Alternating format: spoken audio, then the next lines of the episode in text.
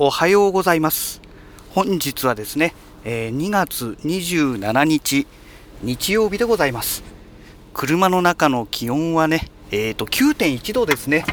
今日はかなり暖かいですね。はい。このままねずっと暖かくなってくれればいいんですけどもねとはいえね急激にねこれだけねちょっと異常なぐらいに気温が上がってますよね。今までが2度とか3度とか言ってたのがこれですからね。うん。あの、本当暖かくなるのはいいんですけど、徐々にゆっくりね、少しずつ上がってくれないとですね、いろんなものがね、ついていけなくなっちゃいますからね。うん。で、まだね、もう2月の10あ27日ということで、まあもう明日でね、月末ですので、ねえ、まあ、3月みたいなものですけどもね。はい。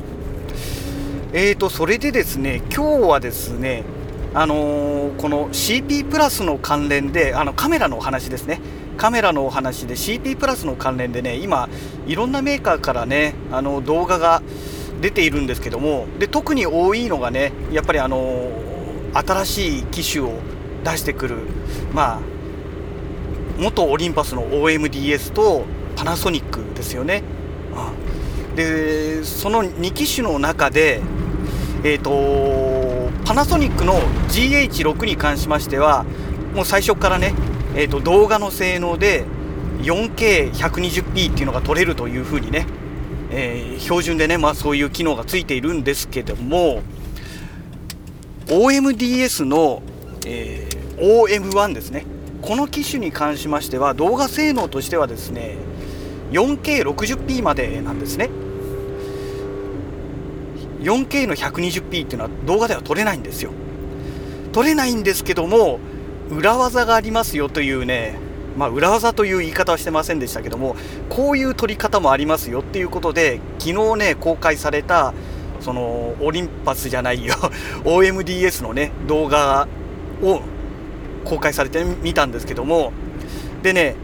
えっ、ー、と要はね写真を連写することができるんですね。この OM1 はですね。で、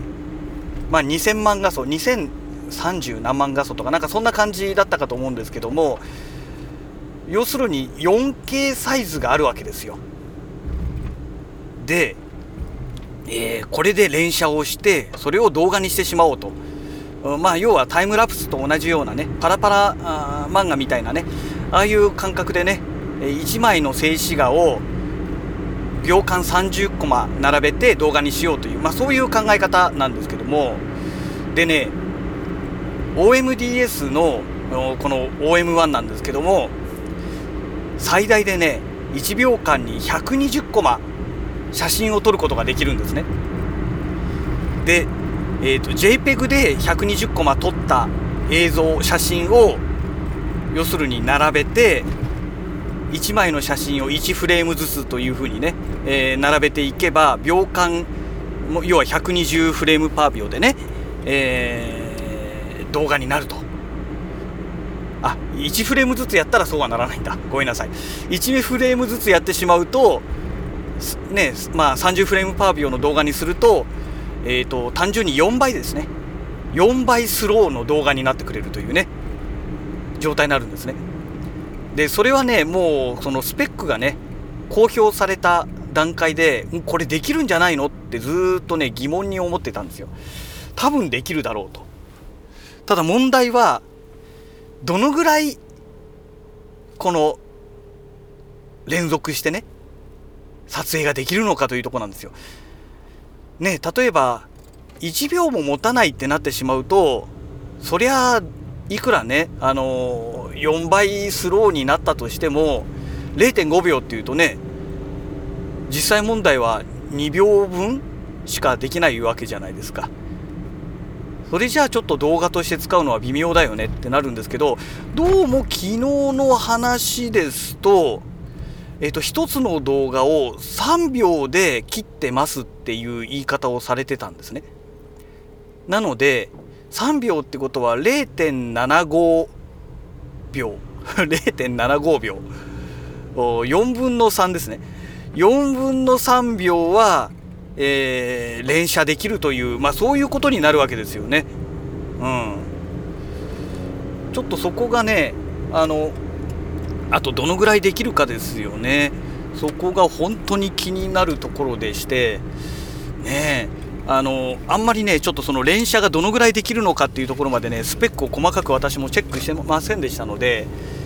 うんまあでも実際3秒で切ってるってことは多分3秒ぐらいしかできないんだろうなという感じはするんですよね。ただそれでもちゃんとした動画にはなってましたので、まあ、その編集の仕方なんでしょうね。3秒ずつパッパッパって画面をどんどん切り替えていくっていうね。えそういう編集の仕方をされてましたのであこういう使い方ならできるなと。なのであの GH6 を買えば GH6 を買えばそんなことは気にしないでねもっと何秒も取れるんですけども重いじゃないですか先日もねお話ししました通り。重いので820何グラムだか30何グラムだかありますからね。で当然それにはあと今度レンズがついたりねおそらくスモールリーグのケージもね多分買うと思うんですよ。GH6 に関しては。ってなってくるとその分の重さがさらに追加されますから結構がっつりした重さになっちゃうと思うんですよ。だから気軽にやっぱりね写真と動画を撮るってなると OM1 の方が間違いなくいいはずなんですよね。うん、ってなった時にねえやっぱり3秒か要は1秒できないのかなっていう、まあ、その辺ですよねであとはねやっぱりねあのその OMDS の方で対応してほしいなと思うんですけども USB から